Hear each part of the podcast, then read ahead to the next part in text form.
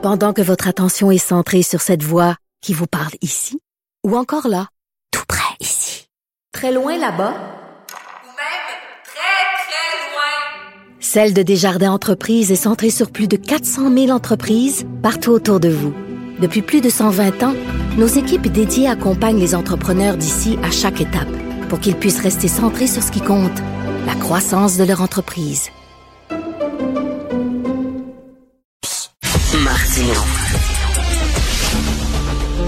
Le parrain de l'actualité.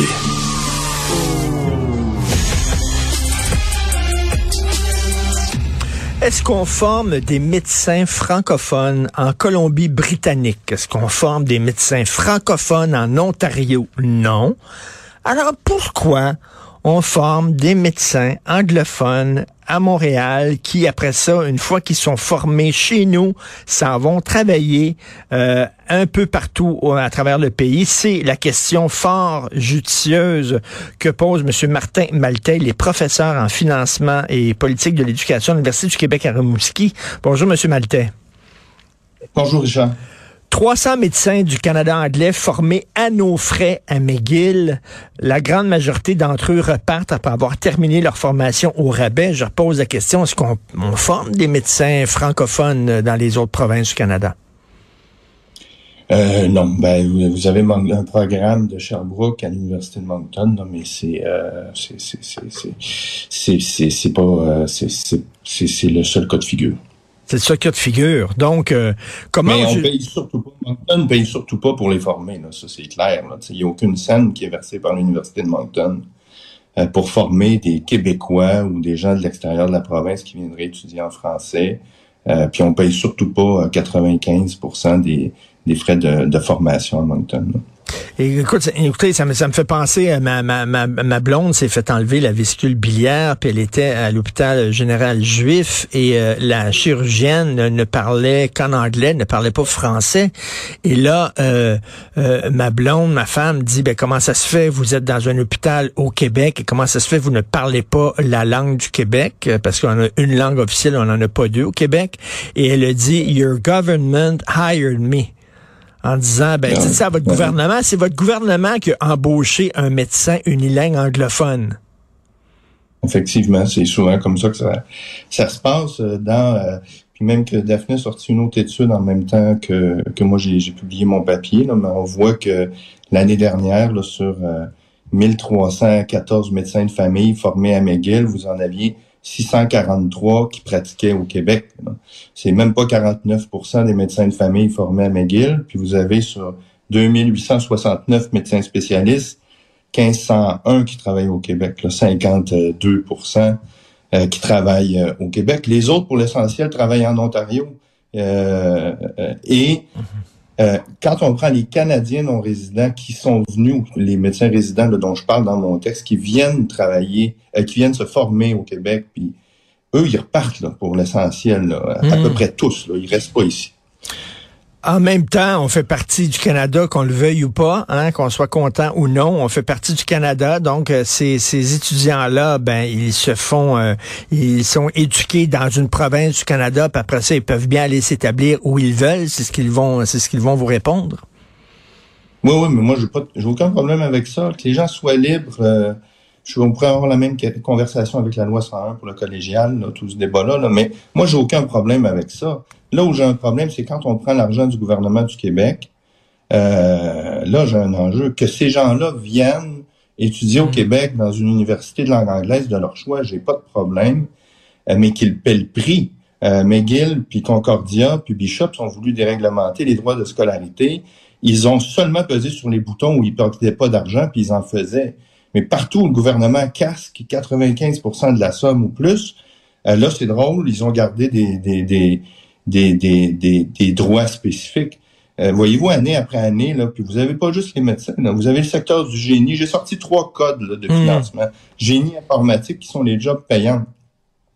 Mais vous en avez euh, pour 40 quelques millions en génie informatique euh, qu'on finance puis qu'on paye des gens qui viennent étudier dans des universités de langue anglaise et qui ne sont pas d'origine québécoise. Pour les médecins résidents, ce qui est particulier, c'est qu'ils payent même pas le montant forfaitaire des, de la moyenne canadienne. Ils payent le même prix euh, que les Québécois euh, dans leur parcours de formation. Ça, ça c'est particulier. Vous avez aussi des ententes internationales. J'en ai déjà parlé brièvement. Ils sont pas dans ces données-là, mais je vais, je vais sortir les chiffres un peu plus tard en détail. Mais vous avez tous les fils d'ambassadeurs, leurs conjoints conjoints, les domestiques aussi, qui bénéficient de la possibilité d'être exonérés à 100% euh, de, de, de, de, leur, euh, des montants forfaitaires. Alors, ils payent le même prix que les Québécois quand ils viennent ici. Et un grand nombre d'entre eux s'en vont à McGill puis à Concordia. Hmm. Alors que nous, dans nos ententes, par exemple, parce qu'on a d'autres ententes, on en a avec la France aussi, euh, par exemple, où ils vont payer la moyenne des, des, des, droits de scolarité canadiens.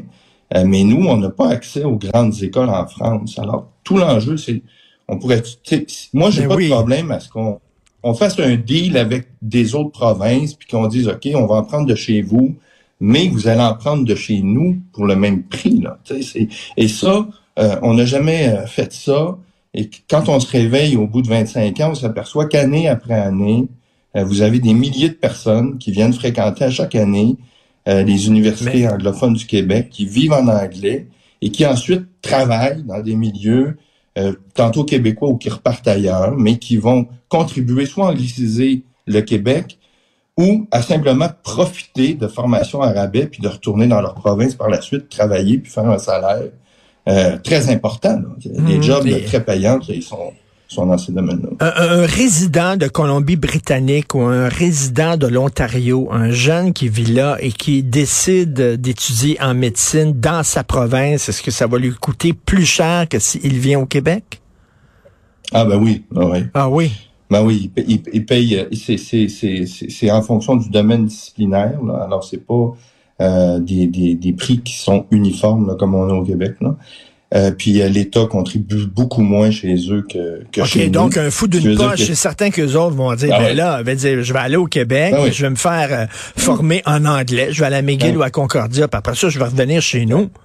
Dire, on Puis McGill, un, un, bassin, ils disent, OK, moi je fixe la moyenne d'admission à X, ils font une ouverture à, grandeur du Canada, ils prennent les meilleurs. S'ils ont plus d'anglophones, c'est pas grave. Là. Euh, ils vont se tenir proche euh, de, du 50% mais à la fin de la journée, là, vous puis moi, on n'en a pas pour notre argent. D'autres provinces, à cause de l'avantage linguistique, peuvent avoir comme un retour sur l'investissement quand il y, a, il y a ce genre de mobilité-là. Mais vous remarquerez dans les données canadiennes que la mobilité, à part quelques universités dans d'autres provinces, est très faible à l'intérieur du Canada. Le seul endroit où il y a une grande mobilité, c'est au Québec. Et nous, on perd un grand nombre de médecins année après année. Alors pourquoi on paye euh, cette facture-là? Vous savez, des étudiants au troisième cycle, c'est 56 000 par année. C'est ça que, grosso modo, si vous prenez les droits de scolarité, l'argent que le gouvernement donne pour deux, deux éléments de la fonction, là, on est à 56 000. Enlevez les droits de scolarité, vous êtes à 51, 52 000 par année pour des gens qui viennent au troisième cycle en, santé dans les domaines euh, médicaux. On est à des niveaux stratosphériques. Là. Incroyable. Il faut tout le temps être plus généreux que les autres euh, au pays. Il faut tout le temps être plus inclusif que les autres au pays. Être plus. Regardez, je fais un, exemple, une métaphore, vous allez comprendre. Ma blonde a des cours de, de pilates à son gym, euh, des cours de groupe.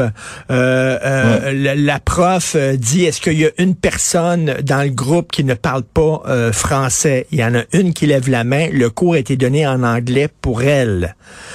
En Toronto, est-ce que vous pensez qu'à Toronto, si tout le groupe est anglophone, puis il y a un francophone dans le groupe qu'on va parler en français, bien non. On se dit toujours, il faut, c'est comme si nous autres, faut être plus ouverts que autres, faut être plus généreux envers les anglophones que autres, envers les, les citoyens, les jeunes des autres provinces. C'est ça l'affaire, là. C'est tout à fait ça. je vais vous donner un exemple encore plus concret de ce que vous dites. Là. Euh, la question, c'est comment ça se fait que les dirigeants d'établissements universitaires euh, de langue française au Québec acceptent ça depuis des années puis disent rien, lèvent ben pas le drapeau. Euh, moi, j'ai l'impression que des fois, là, on se bat là, pour des miettes de subventions à gauche puis à droite. chez nous, là, du car on est en négociation présentement. On est à un million d'un règlement. C'est compliqué, etc., etc. Ce qu'on vient de parler, là, c'est 5,6% d'augmentation du budget euh, des euh, universités de langue française. Le 200 millions en tout de l'autre fois, dans lequel il y a 60 millions là, on est à 5,6% d'augmentation. Parfois, j'ai l'impression qu'on se bat, on, pour, on fait juste chasser le petit lapin au lieu de s'attaquer au mammouth qui est devant nous. Ben oui. Il y a des grosses sommes qui sont disponibles. Je dis pas que McGill, c'est un mammouth, c'est pas ça. Mais il y a des grosses sommes qui sont disponibles.